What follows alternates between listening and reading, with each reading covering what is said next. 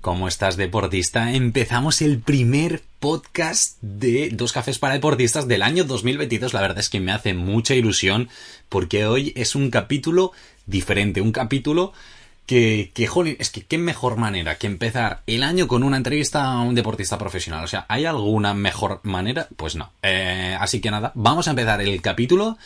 Ah, empezamos el capítulo, como siempre, y en 2022 no va a ser menos, con música épica, por favor, vamos a ello.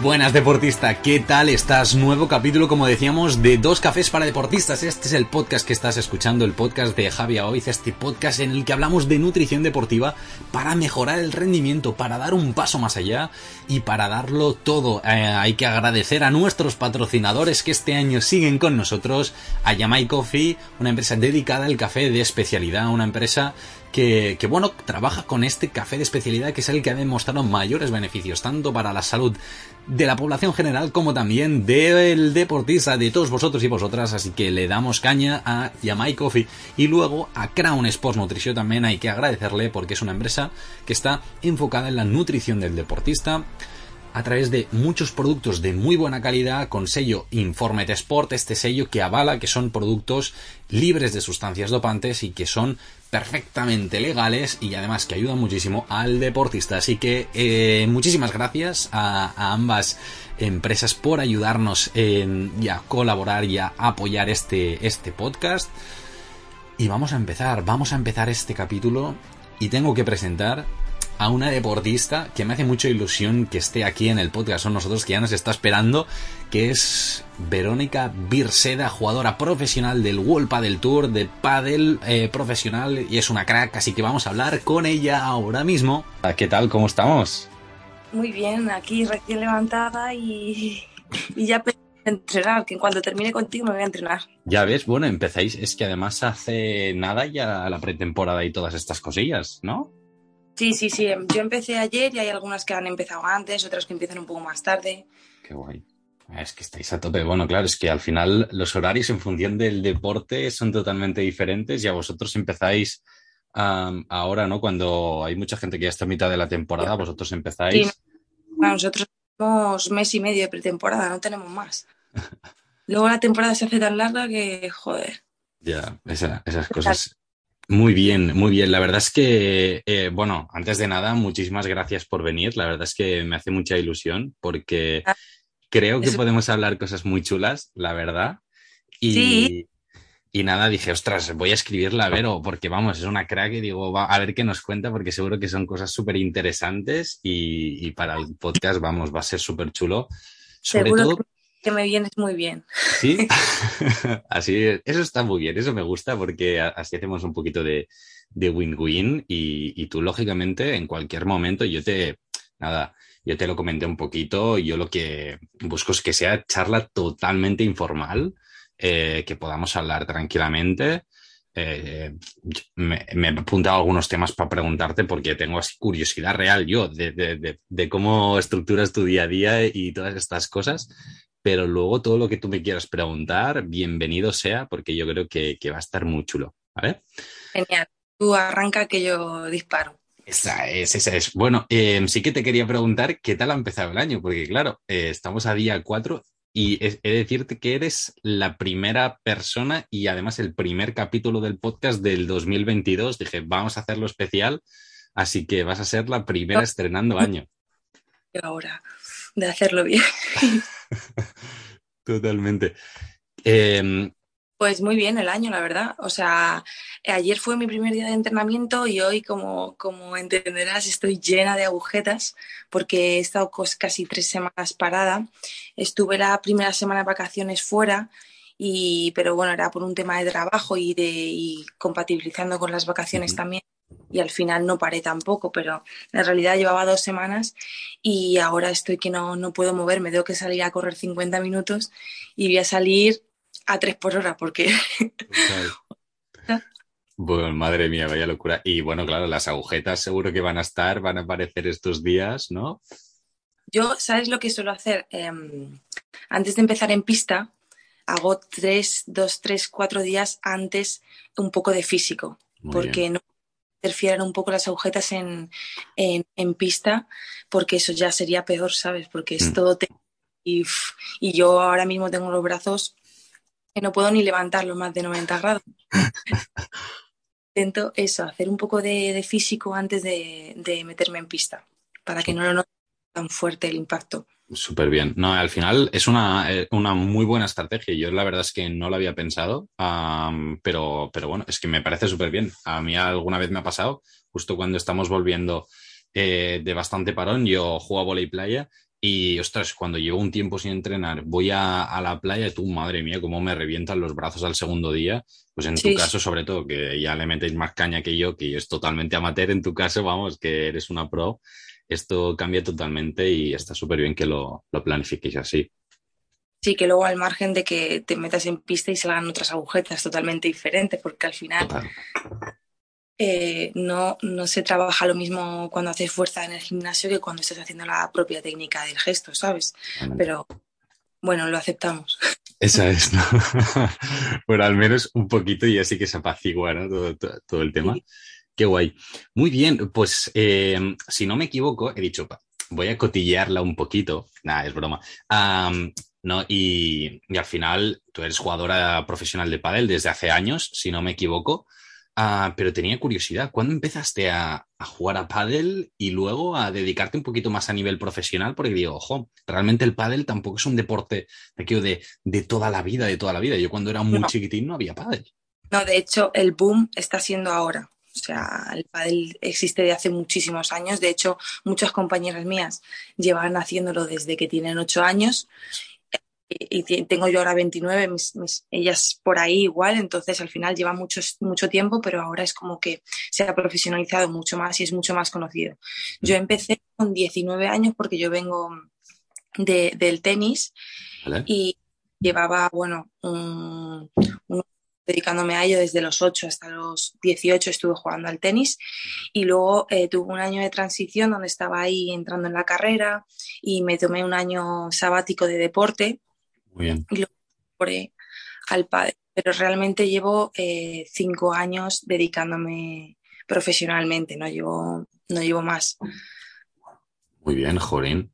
Aquí, eh, top. A ver, lógicamente, el venir del tenis ayuda mucho, pero es totalmente diferente el deporte. O sea, sí que es cierto que se juega con una raqueta y una, y una pelota, pero... Realmente eh, no tiene nada que ver, ¿vale? Ahora sí que mm, se puede haber similitudes y las hay, como el hecho de tener una raqueta, pero ten en cuenta que la raqueta al final es mucho más corta. Total. La distancia mano, bola, pala, bola es totalmente diferente. Luego las distancias también son mucho más cortas, paredes. Eh, al final, bueno, mm, el gesto técnico, pues sí, puedes, eh, puede ser similar, pero mm, luego si indagas un poco más, no tiene nada que ver, porque todo se acorta. El golpe, la pista, la raqueta, todo es mucho más corto y, esa es la gran diferencia que hay. Totalmente. Eh, por curiosidad, ¿por qué crees que, ha dado tanto boom el pádel? Yo tengo mis teorías, pero son mis teorías personales, pero digo, vamos a preguntárselo a Vero a ver qué, qué opina como super pro del pádel. Yo creo que es mm, a nivel visual, que llama mucho la atención y luego es un deporte que lo puede practicar eh, cualquier persona, es un deporte mm. muy social, eh, no sé, eh, por disparidad de cosas, yo creo, pero sobre todo porque yo creo que los jugadores lo hemos llevado a, a un ámbito mucho más profesional. Y al final la gente, ten en cuenta que es el segundo deporte más practicado en, España después del fútbol. Yo creo que al final eso mm, repercute también en ellos y que la gente le llama la atención ver a jugadores em, que hacen cosas que los amateurs pues no hacen y, y que está mucho, mucho más profesionalizado que antes, yo creo también. Totalmente, estoy súper de acuerdo y, junto a esto, a, nivel visual, ¿no? Que es que es muy espectacular, ¿no? Por, lo, que, por lo que dices, es muy rápido, muy dinámico y algo que, comentabas que yo creo que es muy importante.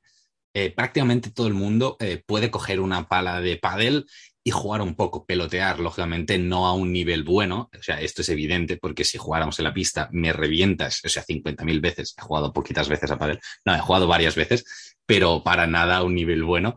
Eh, pero sí que es cierto que cuando empiezas a jugar, más o menos le puedes dar a la bola y tienes una cierta continuidad.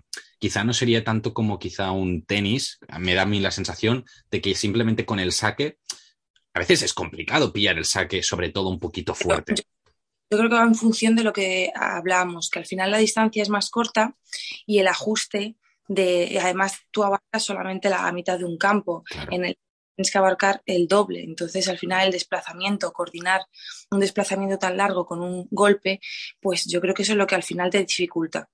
Que aquí la distancia es mucho más corta y te, y te da un pelín más de tiempo para ajustar y, y jugar más cómodo y jugar, ¿no? Qué guay, qué guay. y a la vez comentabas que es algo muy social, es cierto, ¿no? Porque al final o se juntan cuatro amigos, cuatro amigas, o ya cuando eh, te dedicas un poquito más a nivel profesional, jugas con una pareja. ¿Normalmente juegas siempre con Bárbara o vas cambiando? Eh, sí, a, nivel World del Tour y aquí a nivel federación siempre juego con, con Bárbara, con mi misma compañera. Muy bien. Eh, bueno, cuando hay algún torneo en específico que no sea World del Tour, que sea de la Federación Española, que mi compañera no pueda, un asunto, pues eh, sí que puedes preguntar a otra compañera para jugar, en el caso de que no pueda, pero, pero por lo normal y por lo general siempre juego. Qué guay, muy bien, porque al final de esta forma, ¿no? También permiten muchísima más coordinación y entrenamiento, aunque eh, tenéis posiciones muy concretas, ¿no? O diestros o, zurdos, ¿no? En este caso, o, o, drive o revés. Al final es como perfeccionarlo en este sentido. Efectivamente, sobre todo a nivel táctico. Lo que buscas es que haya una con tu compañera y que vayáis a lo mismo. Y eso, la forma es conocerse mucho, entrenar y jugar, sobre todo jugar muchos, muchos partidos. Guay. Bueno, al final, eh, no sé en tu caso, pero al menos, ya que has de jugar muchos partidos, supongo que disfrutas de jugar a pádel. Sí, em, yo disfruto sufriendo, siempre lo he dicho. Al final yo creo que el deporte profesional em, muchas veces te lleva al límite y, simplemente por la sensación de la competición, eh, aunque sufras en el partido, estás disfrutando de lo que haces.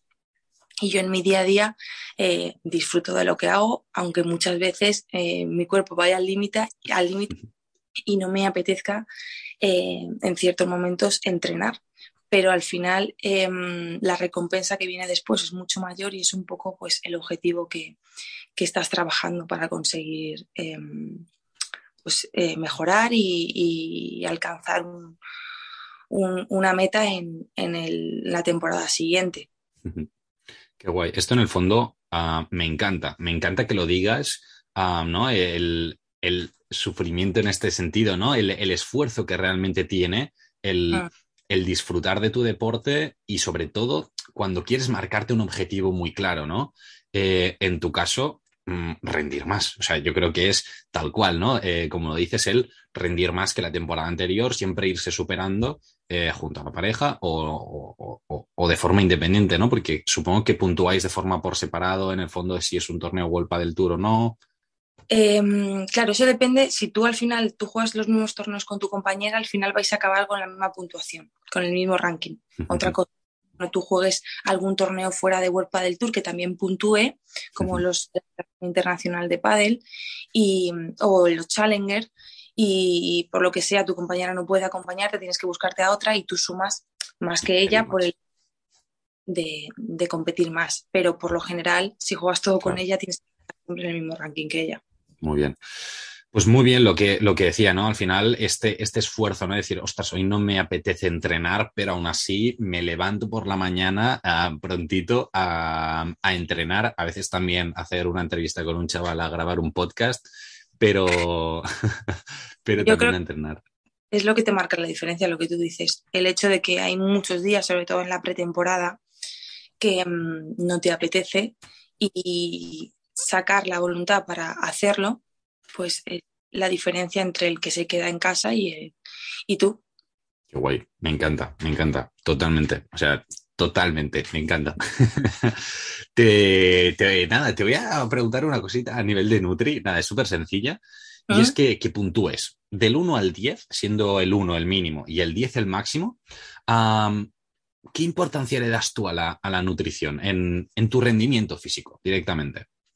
Yo creo que es importancia al 100%, igual que eh, va, yo creo que va en concordancia con eh, la cabeza, lo que tú trabajes, el físico y, el, y la técnica. Yo creo que tiene, y el descanso sobre todo, eh, tiene que haber una igualdad entre, entre, entre todas cosas. Entonces, la importancia, es la misma importancia que le doy al resto de, cosas. Para mí es súper importante. De hecho, yo me he ido conociendo, he estado con varios nutricionistas y yo me he ido conociendo poco a poco mi cuerpo y ahora, por ejemplo, sé lo que tolero bien, lo que tolero mal.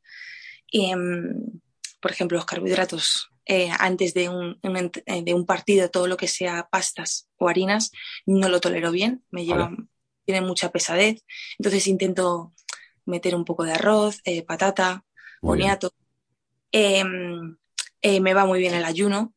No lo conocí el año pasado y el ayuno haciendo una buena cena el día anterior me, va, me funciona muy bien porque voy muy ligera al entrenamiento.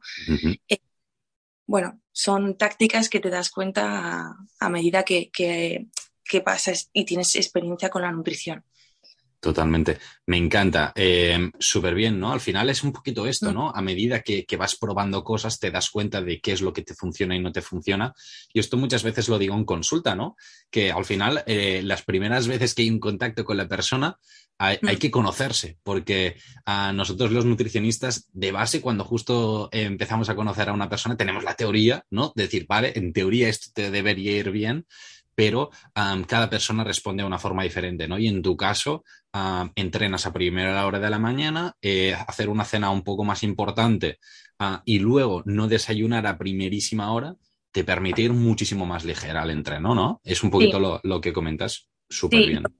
Lo que me cuesta, por ejemplo, es incorporarlo a la competición. Claro.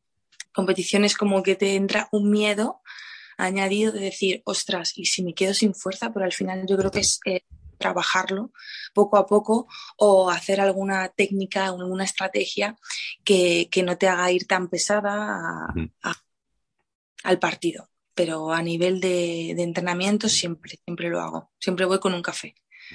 Hay un plus de cafeína para estar activas, ¿no? Y... una cosa que, que, he descubierto. Yo antes no tomaba café. Empecé a tomar café a medida de, que, de, los viajes que hacía a Italia. Claro. uf, aquí el café está tremendo que volarlo cuando, cuando esté en, mi país. y, y, es lo que tomo, un café, café con, con leche sin lactosa y, y, eso me aguanta toda la mañana. Total. El, parece mentira, ¿eh? pero al final algo tan simple como un café ayuda muchísimo.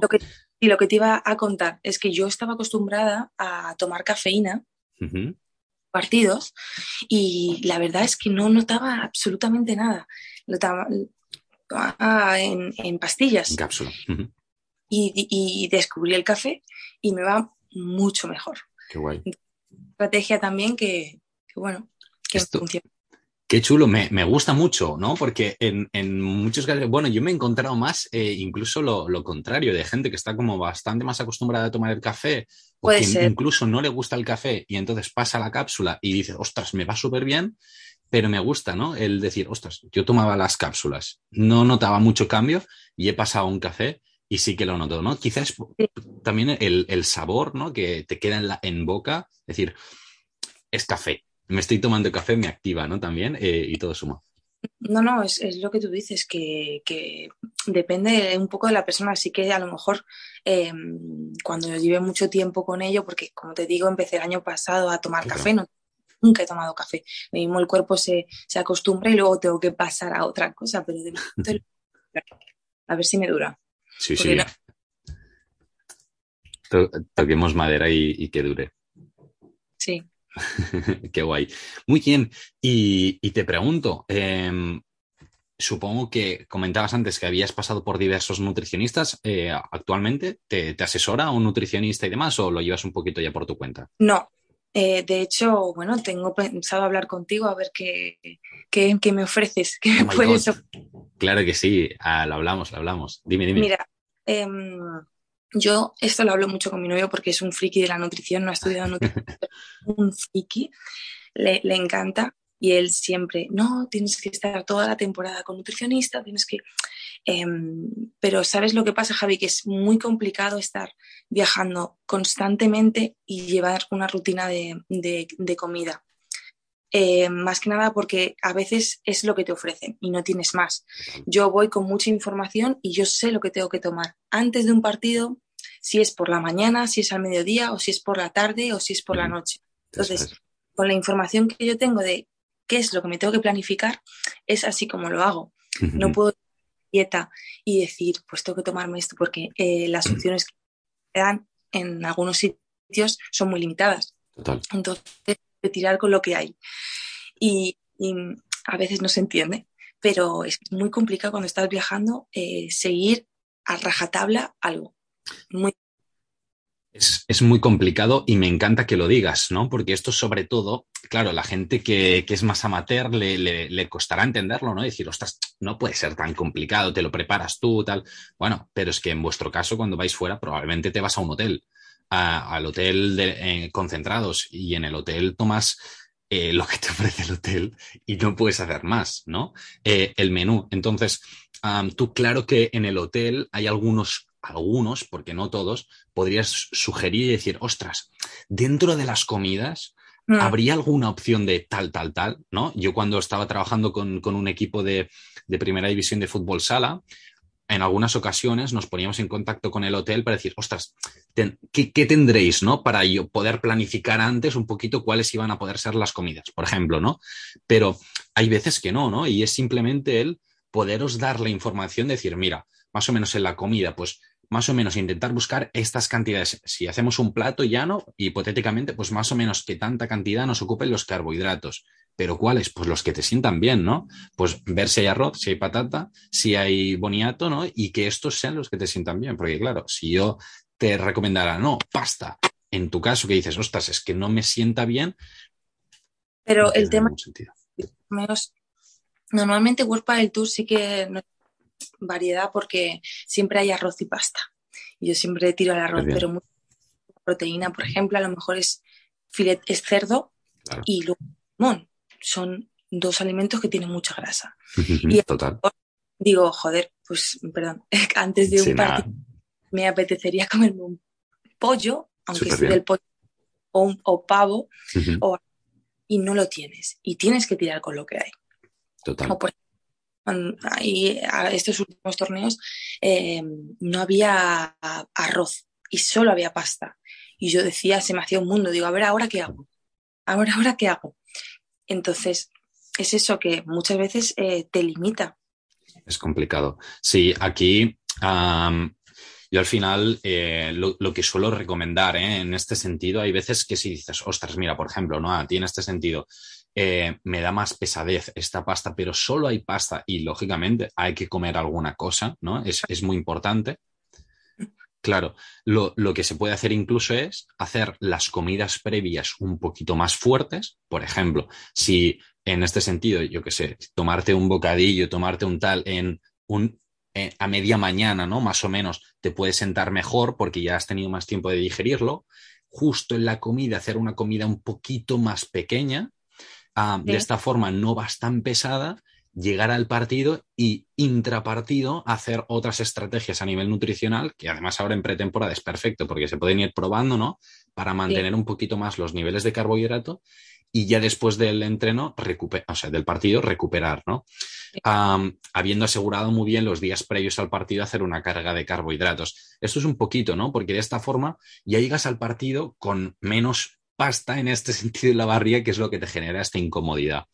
Pero me, encanta que lo digas porque al final en los viajes, sobre todo para vosotros, ¿no? Eh, que sois profesionales, suele ser uno de los puntos eh, más complicados de, llevar a nivel de nutrición. Porque, por esto, precisamente, porque cada sitio es muy diferente y hay veces que estás en un país y luego en otro. Y la alimentación también es muy diferente. Exactamente. O sea, se nos hace, a mí particularmente se me hace a veces un mundo. A la hora de elegir. Ya ves.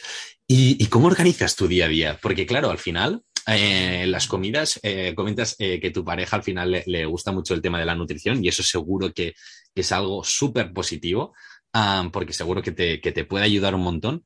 Pero, por ejemplo, si tuviéramos que decir, ¿cómo es un día de Vero desde que te levantas hasta la noche a nivel de comidas y demás? ¿Qué tal? cómo lo vas haciendo?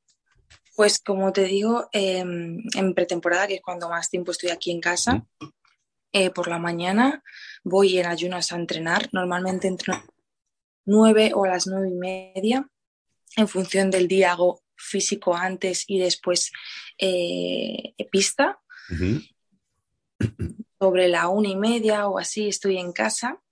Y dependiendo del día de la semana, eh, si te has organizado un partido, por la tarde tienes, tienes un partido de, entrenamiento. Y ese es lo que sería del lunes a viernes, una semana de, pretemporada. Luego hay un día de descanso del fin de semana, día de descarga, y em, luego un poco de, físico, pero es un, un, físico leve para luego afrontar bien el lunes de la siguiente semana. Eso es lo que sería el día de Vero en en pretemporada, ¿no? Ahí a tope, eh, entrenando mucho. Al final, para los que estáis oyendo el podcast, como, como podéis ver, eh, no se rasca la barriga para nada la mitad de, toda la jornada, sino que, entrenáis un montón de horas y alternando. Esto es algo que también es muy chulo, ¿no? Días de físico o incluso momentos de físico, momentos más de técnica, de pista, partidos, ¿no? Que es algo muy dinámico y, eh, bueno, durante toda la semana, ¿no? Que es algo muy chulo. Y a nivel de comidas, ¿Cómo, te estructuras? ¿Cuántas comidas sueles hacer? porque al final esto eh, también puede ser chulo. Bueno, yo al margen de todo esto voy a confesar algo que no he confesado nunca. Es primicia.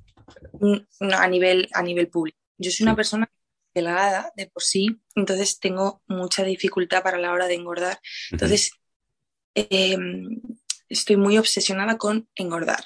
Vale. En cantidades, normalmente sí que es verdad que em, hay algunos nutricionistas que me han llevado que no he tenido ningún problema con las cantidades, pero con otros sí, sobre todo a, nivel de pretemporada, porque me hacían adelgazar para luego, cuando entras en temporada, em, entonces eso me limita mucho porque es, un, es una guerra psicológica que yo tengo. Entonces, em, me gusta comer y varias veces al día. Normalmente em, entre el físico y el entrenamiento en pista meto algo de comidas, de comida, lo que sería un almuerzo. Luego la comida la hago, la intento hacer muy fuerte. Vale. Porque como vengo de un ayuno, claro. la hago bastante fuerte. Luego em, hago una merienda ligera y luego hago una cena fuerte, fuerte. también. Para muy importante pues afrontar el día siguiente en un ayuno. No puedo. Aparte, hubo un, día que, lo noté bastante, que no cené lo suficiente y el día siguiente estaba rota. Es como que no tenía fuerza muscular para afrontar el entrenamiento. Y, sí, sí, al final tuve que, ir a comprarme algo mm, para, para tomarlo durante el entrenamiento, porque si no era incapaz de terminar es que no, no tiras la bola, o sea, no, no, no puedes. O sea, cuando es... Eh, los reflejos, todo, es la coordinación, no va. Total, es algo que, me gusta mucho, ¿no? Que, comentas el primero el adaptar los objetivos individuales es algo es sumamente importante. Eh, primero tener en cuenta lo, lo, que las necesidades y lo que tú te notas también, ¿no? En este sentido, Vero, comentabas, ¿no? Ostras, yo eh, tengo esta sensación de decir, jo, es que necesito subir de peso, eh, mm. pero ya no subir de peso para quien nos escucha, un quiero subir de peso como sea, no. Eh, probablemente lo que quieres es subir un poquito de masa muscular para poder tener más potencia de, de, de, piernas, de brazos, para poder reventar la bola más de lo que ya le das, porque yo he visto tus partidos y Em, si, si, te dan la bola con esa velocidad te destroza. para poder subir de, de, peso en este sentido, ¿no? Esta masa muscular, hay que comer. Claro, efectivamente. Y luego hay, hay algo que, que me dificulta el, y es el hecho de que mi metabolismo basal está acelerado constantemente, aunque yo esté en reposo. Entonces, me cuesta más porque las calorías que me tengo que meter diariamente, pues eh, muchas veces eh, te superan psicológicamente, porque tanta cantidad que tienes que ingerir que, te, hundes de, saber que no, lo vas a poder em, e ingerir o que te estás forzando a, comer, pero es que es la única forma de, conseguir lo que yo quiero para sentirme yo realmente bien. Completamente. Y, y, esto, voy a poner un poquito de contexto para la gente que nos está escuchando o nos está viendo, y es que aquí Vero está hablando de muchas kilocalorías, pero quizá hay alguien que está pensando, pero ¿cuántos son estas kilocalorías? Pues mm, yo, eh, a Vero, no sé exactamente cuánto es lo que va a necesitar, pero fácilmente con estas calorías así extremas, probablemente nos estamos yendo a casi 4.000 calorías, 3.500, 4.000 calorías, que eso eh, para, el nivel de entrenamiento que me estaba comentando antes, que, iba haciendo durante la semana, y esto, para que os hagáis una idea, son unos platazos, o espectaculares. Claro, entonces, a veces tomarte estas cantidades tan grandes o, escuchar estas, ostras, que me de comer tantas kilocalorías, agobia un poco en este sentido y, mm. puede decir, ostras, es que te hace chiquitina, ¿no? En este, ostras, cuántas cosas. no, sobre, sobre todo, como tú sabes, em, eh, cuando no tienes la capacidad de asimilar todos los carbohidratos y que los carbohidratos, obviamente en pretemporada evitas ultraprocesados, evitas azúcares, evitas harinas y eso al final dices, joe, quizás esa estrategia me ayudaría a engordar mucho más rápido, pero a la vez lo tolero bien y dices, joder, entonces tengo menos, menos opciones para cumplir este objetivo. Total. Tienes que eh, invertir esas calorías en otro tipo de alimento que, claro, no tiene tantas y, ves mucha más cantidad. Y ese es el problema. Totalmente.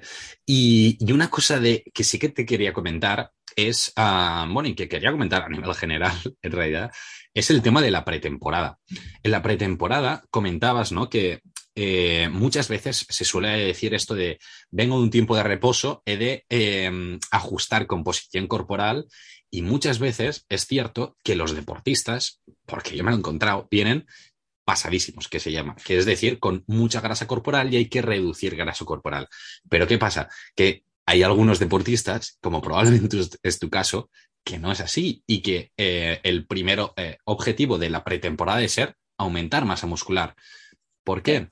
Porque durante el inicio de la temporada, o durante la temporada en realidad, claro, tenéis torneo, un fin de semana sí, un fin de semana también, quizá, o eh, durante la temporada no puedes hacer estrategias de aumentar muchísima masa muscular porque implica mucho tiempo de gimnasio, mucho esfuerzo y, no lo hay. Y no lo hay este tiempo y además que acabarías cargadísima en, el, en, el, en la parte de técnica, de, de, no, no, táctica y no puedes. Yo creo que interferiría en el, en el rendimiento. Totalmente. Es, es, imposible. Te haces unos protocolos de mm, preparación previos que es que no, no, no son compatibles con, con luego meterte en pista. Completamente. En este sentido, la clave al final es decir, vale, ¿cuál es el objetivo de cada deportista? En tu caso, Vero, decir, ostras, vale, es aumentar masa muscular porque yo ya quiero llegar al inicio de la temporada con un nivel de masa muscular superior y de esta forma poder rendir mucho mejor, ¿no? Pues al final es adaptar aquí. Quizás em, tú me veas, hay muchos nutricionistas, bueno, que me vean y me digan, eh, pues a lo mejor no es lo que realmente necesita para rendir. ¿vale? Pero es un aspecto muy importante que es a nivel psicológico y yo me tengo que ver bien psicológicamente para poder rendir. Entonces, no va primero el físico para rendir o el lo mental para rendir. En mi caso, mm, eh, es lo mental. O sea, si, física, eh, si psicológicamente estoy preparada y estoy como realmente quiero estar, creo que voy a rendir mucho más que si no me veo bien físicamente y sí me ven bien desde em, el punto de vista nutricional o em, de preparador. De preparación, total. Esto es, algo, es que lo que estás diciendo es más importante, yo creo, de lo que crees realmente, porque para la gente que nos escucha, eh, yo creo que es algo, es oro. O sea, por favor, eh, atended a libreta y boli y que esto quede fijo para apuntaros en un post-it en la nevera. Ah, esto es muy importante, la preparación física en este sentido y el, notarte que estás físicamente preparado para rendir al máximo es muy, muy importante y esto ha de ir lógicamente acorde a, nivel físico de cómo tú te notas, cómo, las sensaciones de, tu día a día, y esto es clave. En, este sentido, en, tu punto, Vero, ah, en el que, por si alguien todavía no se ha dado cuenta, ya eres una eh, profesional del pádel, normalmente los nutricionistas, cuando hacemos la valoración de la composición corporal, lo que hacemos es mirar cuáles son los puntos de referencia a nivel antropométrico, es decir, de grasa corporal, de masa muscular, de masa ósea, comparados con los profesionales de este deporte, ¿no? Y de esta forma se obtienen los datos de referencia. Pero ¿qué pasa? Que en tu caso ya estás en profesionales, ¿no? Entonces, es probable que el perfil actual del pádel ah, se asemeje mucho a tu composición corporal actual. Y por eso los profesionales, ¿no? Eh, comentabas, ¿no? Alguna vez te han dicho, es que ya estás muy bien para, para rendir a tope. Ya, vale, ok. Pero esta, esta composición corporal no es estática o esta composición de referencia no es estática. Un ejemplo muy claro, además es que lo hablaba hace muy poquito en redes, es el caso del fútbol. Hace unos años los jugadores de fútbol eran muy delgaditos, o sea, apenas había masa muscular, o sea, no estaban tan fuertes como ahora. pero llega un punto en el que el fútbol se hace un deporte de más potencia en el que la masa muscular juega un papel clave, ¿no? Tienes más potencia de piernas, más potencia de brazo y todo esto te permite rendir más.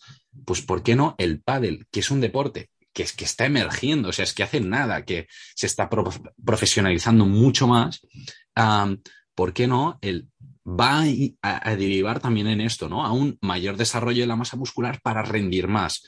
Y en este sentido, yo quizá no, ¿eh? pero eh, yo me aventuraría a decir que en este sentido vas a ser de las pioneras, ¿no? De, pensar, ostras, es que yo quiero aumentar masa muscular, me voy a sentir mejor conmigo misma y, probablemente vas a rendir más porque vas a tener mayor potencia de piernas, mayor potencia de brazos y mayor prevención de lesiones porque la masa muscular también nos ayuda muchísimo en este sentido. Efectivamente, yo creo que va encaminado por ahí. Al final es un deporte en el que mm, si tú te fijas, eh, todos los jugadores estamos cortados por un mismo patrón, la mayoría. Luego hay otros, como tú dices, que mm, a nivel muscular están mucho más desarrollados.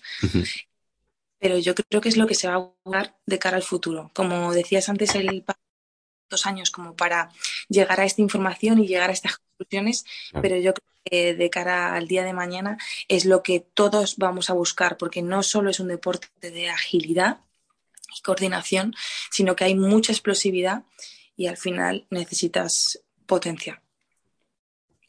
Nada más que añadir. Nada más que añadir. Eh, y esto, de verdad, yo creo que que es algo que, ha de quedar grabado para, la gente, que es algo muy, muy, muy importante. Te pregunto una cosa que hemos hablado de, la alimentación del día a día, ¿no? Un poquito de cómo te estructuras, de cuántas comidas haces, pero te pregunto, a nivel de suplementos, ¿tomas alguna cosa, ya sea proteína, creatina, isotónicas, algo así? Eh, tomo magnesio, que lo he empezado este año, o sea, hace cuatro días. Em, tomo proteína, proteína de Paleobull, que yo creo que es la más pura que, hay. Y tomo creatina. Vale. Nivel de mm, en competición, sí que me meto sales em, que cumplan todas esas, no me las sé, ¿vale? Pero, pero todas las sales que, haya me las intento tomar durante mm, la competición y no, no, me, no me suplemento con mucho más. Vale. Mm. Muy bien. Te pregunto por curiosidad, porque es, la proteína yo creo que la, mayoría de, deportistas sí que la tienen más dominado, ¿no? Tanto proteína como creatina importantes para el desarrollo de masa muscular. Ahora en pretemporada, mm. en tu caso, es, ya, eh, es seguro que, nos va a ir muy, muy, muy bien. La recuperación se nota mucho. Claro, mm. exacto. Y te pregunto, ¿el magnesio? ¿Por qué magnesio?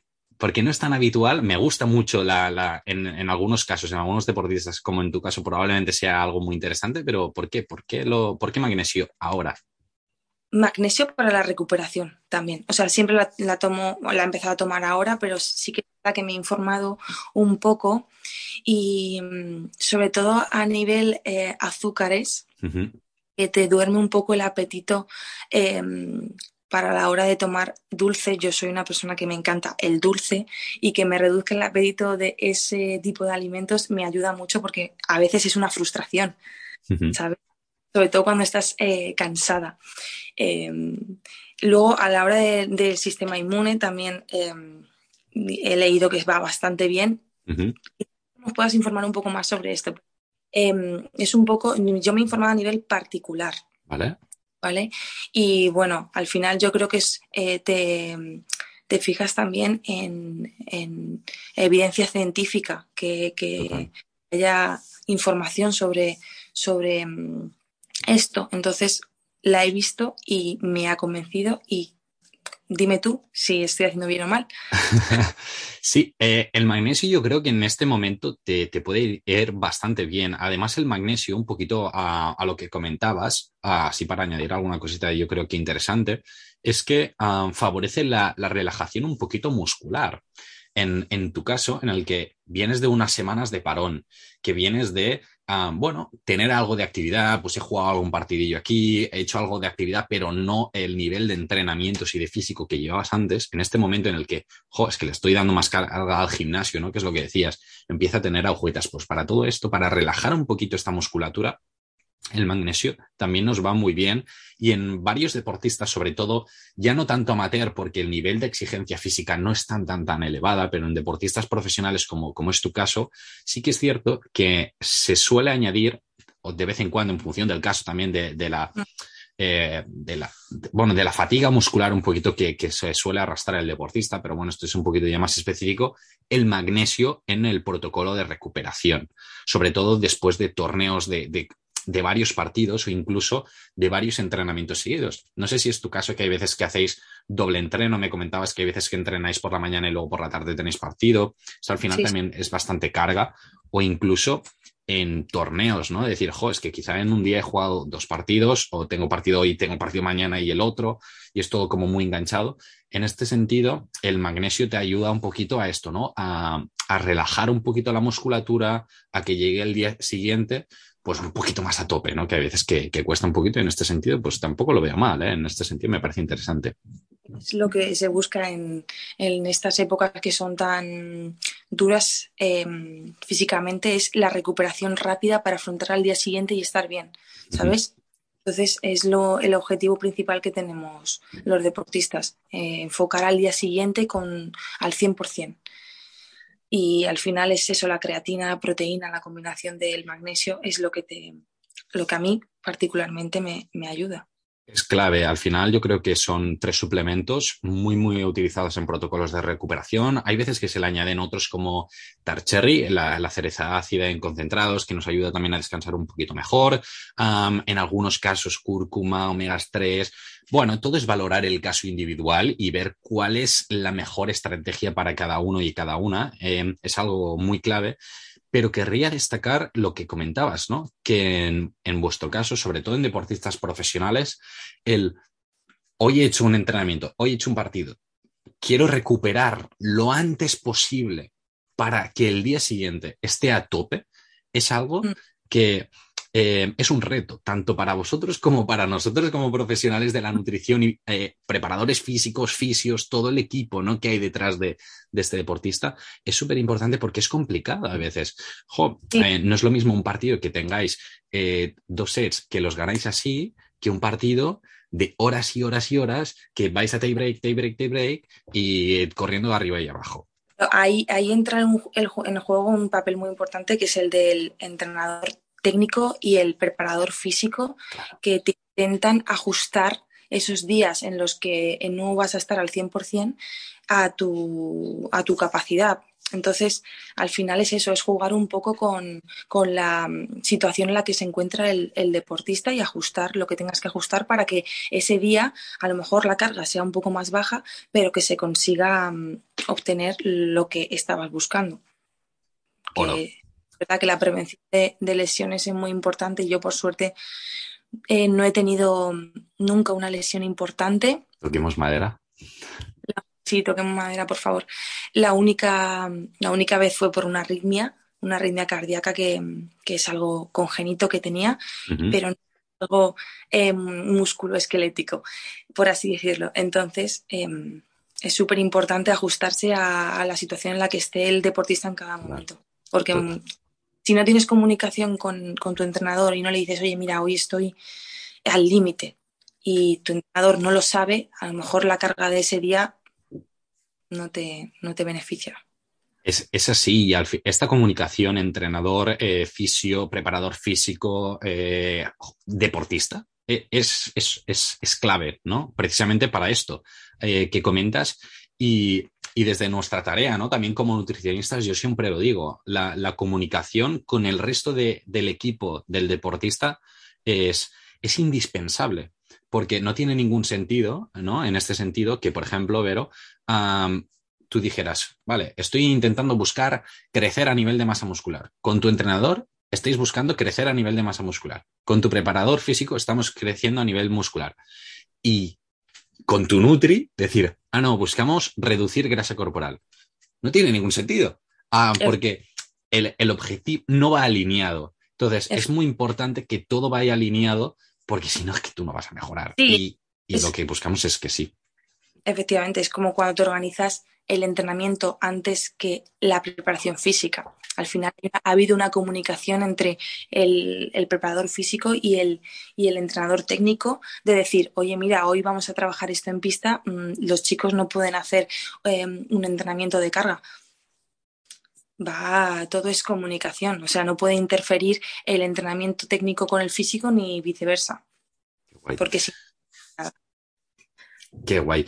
Pues, eh, Vero, llega, eh, estamos llegando como un poquito al final del podcast, porque al final llevamos bastante rato hablando y me encanta, pero si no la gente va a decir, oh my god. Pero sí que quería. A y media tengo que cortar, que me tengo que ir a correr y no está lloviendo y hoy tengo que aprovechar que no, que no pues llueva era una importante. Súper bien, pues nada, te, digo, lánzame una pregunta, así rapidísimo, intento respondértela lo más rápido posible. si tienes alguna duda, es algo que no te había avisado, pero digo, va, lo vamos a hacer así. Y lánzame una pregunta, intento resolverla y, luego ya hablaremos nosotros, aparte que tengo ganas de charlar también con, calma contigo y ya te llamaré en otro momento que tengas más tiempo. Bueno, más, más que una pregunta, yo creo que es una em, es algo, un mensaje que te quiero mandar, que es lo que percibo de ti desde fuera, ¿vale? Y por lo que me gustaría un poco mm, hablar contigo de cara a esta, a esta pretemporada. Y es que te admiro porque eres un chico que se ve que te lo tomas muy en serio, que le pones corazón, que eso es muy importante. Y, nada, simplemente eso, que te admiro por lo que haces y, porque siempre tienes una buena cara, una sonrisa y, sobre todo porque te lo curras. Y eso es muy importante, transmitir positividad y, alegría a lo que haces. Pues, eh, Vero, muchísimas gracias. En serio, un, un súper placer y sin ninguna duda hablamos, charlamos porque podemos hacer cosas muy chulas. Eh, no te molesto mucho más porque has de ir a entrenar, así que nada, que vaya súper, súper bien. De nuevo, en serio, muchísimas, muchísimas gracias por venir. Eh, yo creo que, es, o sea, me ha encantado poder hablar contigo. Eh, espero que hayas estado cómoda, que, que te haya sido leve. Estoy muy tranquila. Se nota que me he levantado recientemente y no estoy con el cuerpo alterado. Si no, hubiese sido de otra manera él. pues más divertido. Qué guay, Vero. Pues nada, lo dicho, que vaya súper bien. Vamos hablando, ¿vale? Que vaya muy bien el entreno. Nada, ha sido un placer y muchas gracias por contar conmigo. Y tanto. Venga, un abrazo enorme. Que vaya muy bien. Perfecto, Vero. Pues nada, que vaya súper bien, lo dicho, ¿vale? Un, un abrazo enorme. Chao entrevista con, con Vero. La verdad es que yo estoy súper contento. Estoy muy, muy satisfecho de todo lo que hemos podido ir comentando. La verdad es que uh, se, nos ha ido el tiempo porque la verdad es que ha sido eh, súper guay hablar con ella. He estado súper cómodo y no habíamos hablado nunca así en llamada ni en videollamada y la verdad es que muy bien, estoy muy contento. Han salido temas que yo creo que son oro. La verdad es que son súper, súper interesantes como sabéis, siempre que hago una, entrevista con un deportista, en este caso de pádel, me gusta en los capítulos siguientes poder hablar específicamente de este deporte a nivel de nutrición, porque esto os ayuda muchísimo, ¿no? A, seguir mejorando si te dices, ostras, es que a mí me mola el pádel. Pues bueno, hemos entrevistado a una crack del pádel y ahora hablaremos de estrategias nutricionales para mejorar en pádel. Así que en los próximos días, en los próximos capítulos va a haber un capítulo dedicado precisamente para los amantes y las amantes del, del pádel, de este deporte que como decía Vero,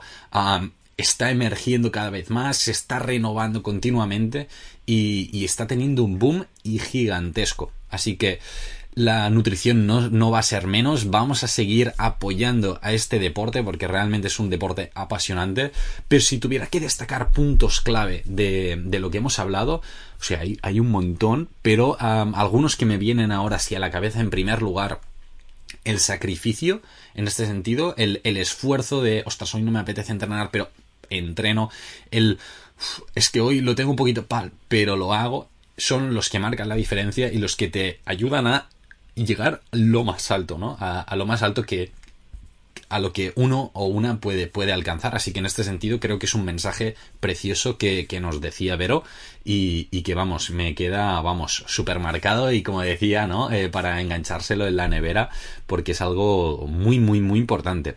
Luego, eh, otra cosa que, que comentaba, ¿no? El, el tema de las estrategias nutricionales, adaptarlas a cada persona.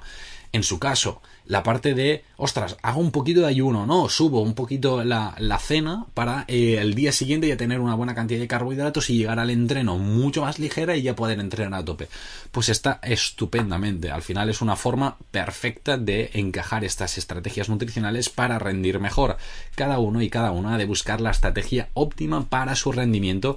Así que la personalización, ¿no? En este caso destacaría como punto indispensable. Y luego el tercer punto em, que, me ha parecido muy interesante, además de los viajes eh, que son delicados, sí que diría el, el, tema de la comunicación. La comunicación entre deportista, nutricionista, entrenador personal, entrenador, fisio, el equipo técnico, médico, es algo que vamos, es indispensable el hacerla muy bien para que todos los objetivos vayan alineados. Si eres un deportista amateur, probablemente no vas a tener un cuerpo técnico muy grande detrás. Es posible que tengas pues el entrenador, que puedas tener o el nutricionista o, quien sea, ¿no? Un poquito en, este back directamente que, que, te da soporte. Pero la comunicación entre estos profesionales que te ayudan es muy importante y si solo hay uno, pues tu comunicación con, con este profesional o esta profesional, porque de esta forma vas a lograr optimizar muchísimo mejor tus resultados. Así que nada, Nutrix, que vaya súper bien. Ha sido, nada, un capítulo muy largo en este sentido, pero del que estoy muy, muy orgulloso y muy contento porque creo que ha salido de 10. Así que nada, te animo a compartirlo si te ha gustado. Y, poquita cosa más. Cualquier duda que tengas del, capítulo, me la puedes mandar a mí o se la puedes mandar a Vero. Eh, tenía su Instagram por allá y yo creo que vamos a estar encantados de, de poder responder cualquier sugerencia y decir, ostras, me gustaría que hablaras con, con, tal persona o de tal deporte, pues coméntalo también porque vamos a intentarlo, vamos a intentar hablar de estos deportes. Y nada, que vaya súper bien, nos vemos el próximo jueves con un nuevo podcast de dos cafés para deportistas, así que recuerda, tu rendimiento está en tus manos. Nos vemos, Nutrix.